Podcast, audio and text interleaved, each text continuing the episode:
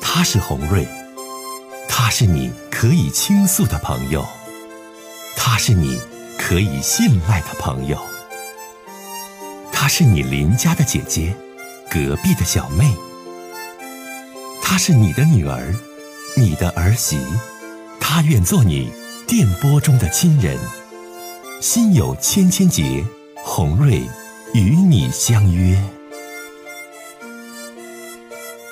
各位好，我是洪瑞，感谢您通过蜻蜓 FM 来收听《心有千千结》。收听节目的听友也可以通过手机微信公众平台和洪瑞进行互动。我们“心有千千结”栏目的手机微信公众号是大小写英文都可以，FM 八八八 X。FM 八八八 X，拿起您的手机，通过搜索 FM 八八八 X 就可以加入进来了。好的，接下来的时间，让我们来接听听众的热线。先生，热线您好，哎，红瑞妹妹，你好我给你打过一次电话。您说的是什么事儿？打电话您说吧。我以前不欠那个我岳母给我做那个工程，给我借我点钱嘛。哎呀，啊，你好，你好，你好，你好，你好，怎么样了？这个挺好，挺好的。头两天为了给你打电话都追尾了，是吗？哎呀，解决了。当时这男儿有泪不轻弹呐，你哭的我和我们的听众都可难受了。好多人给你点赞说这是个爷们儿，你这嗯这么有家庭责任感，嗯。这两这两天啊，我有点困惑。那个嗯钱呐，就在你说话的第四天，我就还给他了。他当时那天晚上我去了，啊，你给我说完话，我心里能好受一些，我就主动去了。嗯去了，我给他打了一条，他让我打条，我说这么个了，我说你我不需要给你打条，嗯，我们是有亲属的，我不给你打条，我四天之内我给你钱，嗯我用我的房子和用我的车，我做就是欠我的账的房子，我用的大票啊，嗯我做的小额贷款，我完还他了，第三天我就还他钱了，嗯还他钱了，当时我心里挺高兴的，我说必不管怎么样，这件事我就过去，我就忙我工程的事了。前天晚上他住院了，我岳母住院了。啊住院了，当时呢，我听到以后，原来因为以前有什么事都是我去帮张罗去，都是我去，什么所有的事都是我。嗯后来那个我小舅子给我打电话，说姐夫，我妈住院了。我说好，我说你去吧，我给你到医院，我说我跟你联系，病房啊、医院都是我联系的。我临走又给我没去，我又叫我司机给他送去五千块钱。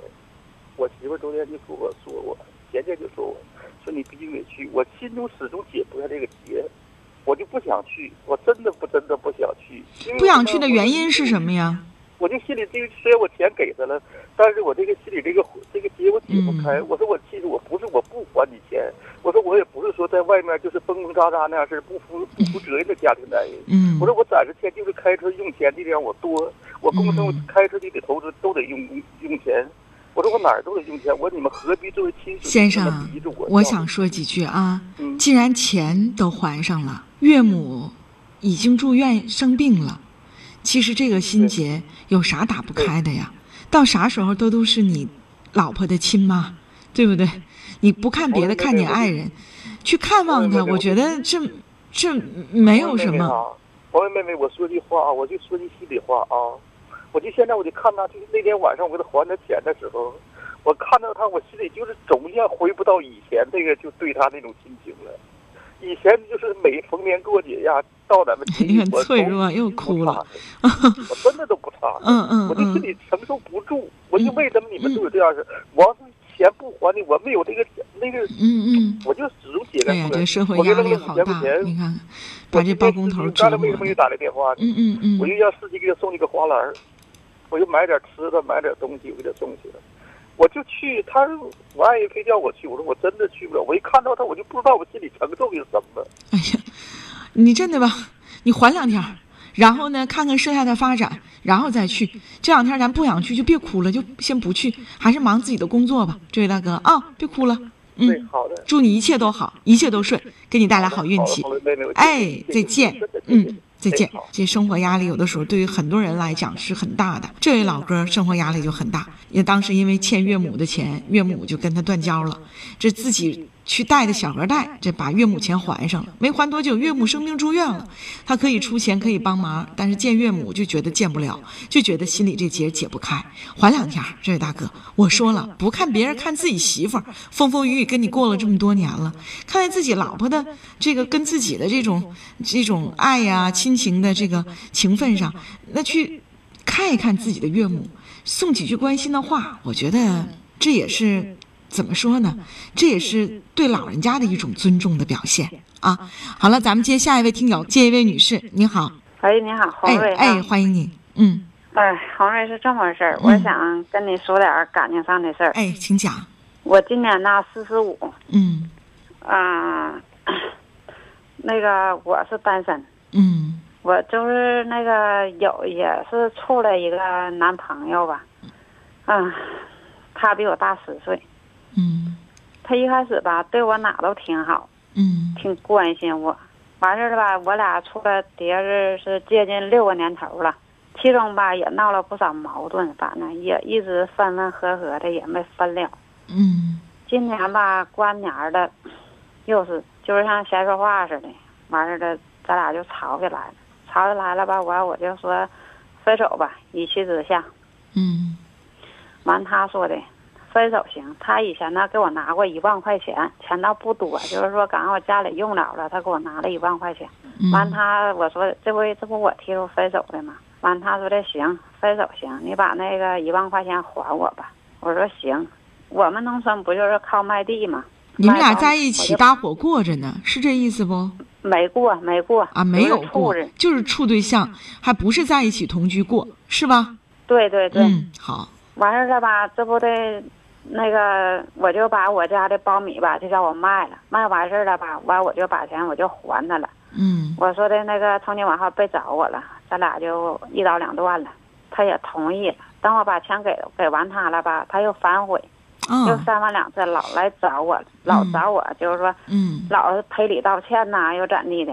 嗯完我也没接受，反正呢就一直的，我这嘴就没松，反正一直就说不处了。嗯哎呀，完事儿了，后来他又恐吓我，恐吓我，嗯因为我孩子吧，那个我女儿念大学呢，嗯，我就一个孩子，完他说我哎要不跟他处的话，要上我娘家去，嗯、那个，就是那个像报复我呗，上我娘家去就磕碜我那种的，我再上我女儿学校去，让我让我女儿身败名裂。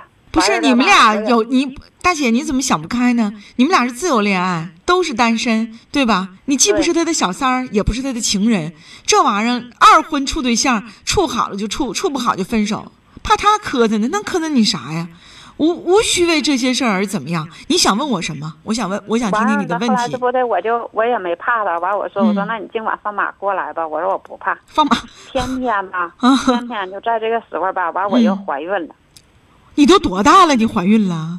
我四十五岁，那不是你怀怀孕孕了，你不都跟他断了呢？怎么能怀上孕呢？不是 你都没同意回去，你怎么还能跟他发生两性关系呢？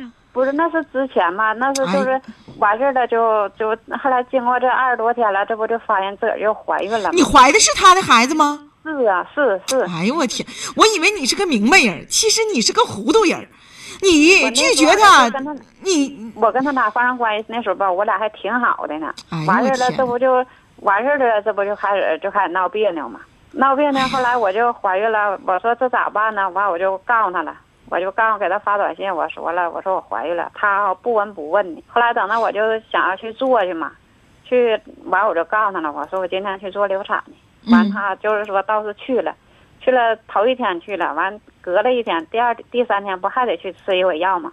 完我合计他就能搁那等我，搁医院。结果他没去，嗯嗯嗯，没去完我就他还就打电话那意思还是想跟我和好。完我就跟他说了，我说的那个从今往后，我说的就拉倒吧。我说嗯我就现在都这样了，我说的你就是不提不问，就等我做完流产回来了哈，他就假装的那种的关心。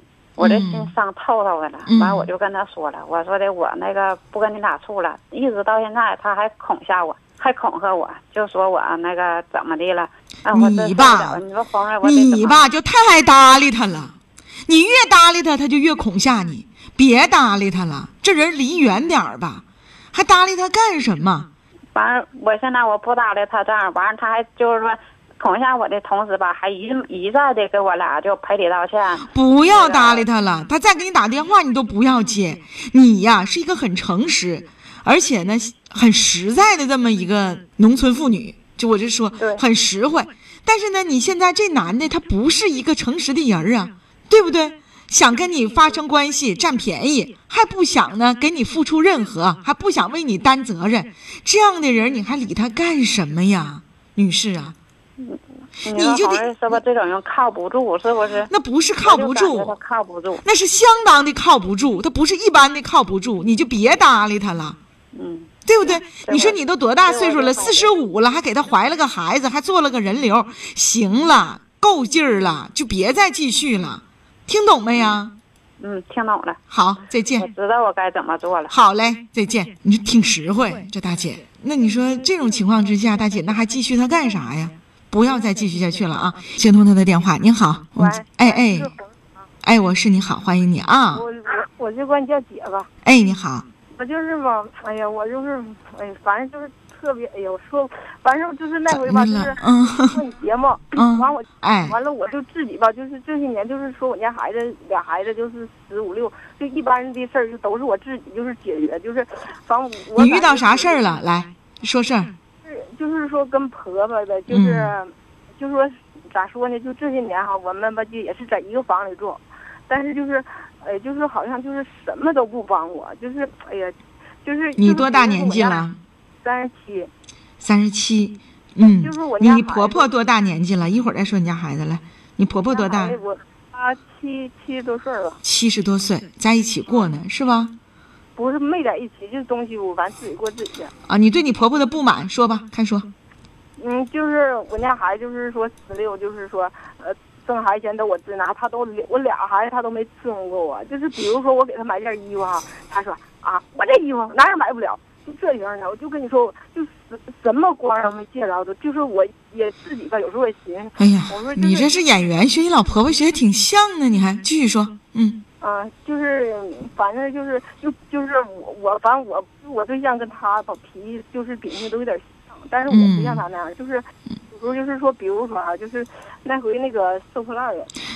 说就收破烂的，完了就一忙我就晌过了，我就想，我寻思我说在这吃口，咱也不给他做太好的是吧？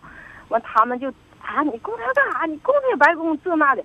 就有时候我哎呀妈，我就觉得我跟他性格上就是哎呀老来不上了。完，但是我也没法儿啊，我就有时候就呃能解决事儿解决，不能解决事儿就压在心里呗，就觉得心里头哎呀妈，特别的就像哎苦恼似的。你想问我什么？我我就是那天我家孩子给我找完之后，我就给你想写十多篇呢，就是想老多事儿想跟你唠唠。完事，嗯，我就觉得你，我觉得，吧，女士，你这事儿好解决。啊。嗯，你跟你婆婆之间，刚才你你说了那两件你认为挺重要的事儿，嗯在我听来都是生活当中好像每一家都会遇到的琐碎的小事儿。是姐姐，我可以再跟你说，就是呃，就是他就是呃搁点土豆儿，完了就他骂老头儿嘛，要丢了就骂。你这好了，行了嗯，行了，就是土豆，你看你说的这些事儿啊，有土豆的事儿，有收破烂儿的事儿，还有就是这些事儿，它不足以能成影响到你们家庭生活当中的多么关键的事情。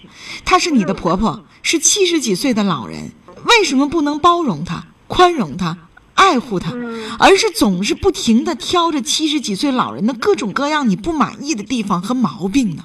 但是我就觉得哈，就是，哎，就是说，就是，反正我感觉就是，哎呀，就是什么都没帮我，就是我家为什么要帮你？为什么要帮你？那女你士说，他如果如果要是不在我跟前儿，我就不挑了。在你跟前儿就要帮你吗？那你说我家这小的，就是我我半月他都不伺候我，你说不伺候就对了，伺候你也换不回来。不是我我想告诉你，咱们俩年龄班儿的班儿差不多啊，你不三十七岁吗？咱们年纪都相仿，为什么？为什么婆婆就一定要伺候你？为什么婆婆就一定要怎么样？谁说的要这样？婆婆是欠你的、该你的，还是怎么样？孩子是你和你丈夫的，有能耐你就养，没能耐你别生。你把所有的不满和埋怨都推及在一个七十几岁的老婆婆身上，这是什么意思？我听不惯，别怪我说你，别怪红瑞姐说你几句。但是刚开始他没那么大岁数，你刚开始没那么大岁数，也没有这个义务去非得给你带孩子，你这不强词夺理吗？你说，你说，我说你，你说他刚开始没那么大岁数，刚开始没那么大岁数，也不是说这婆婆就一定就得帮儿媳妇带孩子，一定就怎么怎么样。凡是就是别人家呗，咱说就是都老尽力了。完事，哎呀，完我就哎呀，我听我，说，这位儿媳妇儿，不是你婆婆不好，是你没有做到。扪心自问一下，怎样的去孝顺自己的公婆，怎样的去做一个善良的妈妈和儿媳妇儿？今天既然你跟我投诉你的老婆婆，我就要反教育你，你婆婆没有问题，是你做的不够好，可能你还会说一大堆。都给我写十多篇去了，但是我希望用你的实际行动，给你两个孩子做一个榜样。不论奶奶对这个家是什么样，我的妈妈对奶奶的尊敬、孝顺，是值得两个孩子去尊重和学习的。他这种你就是说吧榜样。就是。就是有时候你说吧，还没做啥吧，还挺横那种的。完我我说的是，你说这你说啥人家说不借光也算了，完了说了话吧还难听，你说。我刚才说的话吧， 这其实我都知道是白说。说完，你看你又说你一堆理。好了，希望你一切都好吧。嗯，嗯，再见好了。有些人是劝不了的，劝了他也不嗯听。这位女士就是一个典型的例子。我说了好多，但嗯她我都说了，我一我我都知道，我给她讲完道理，她就一定会说她的理。我讲完道理就她说她的理，慢慢去感知吧。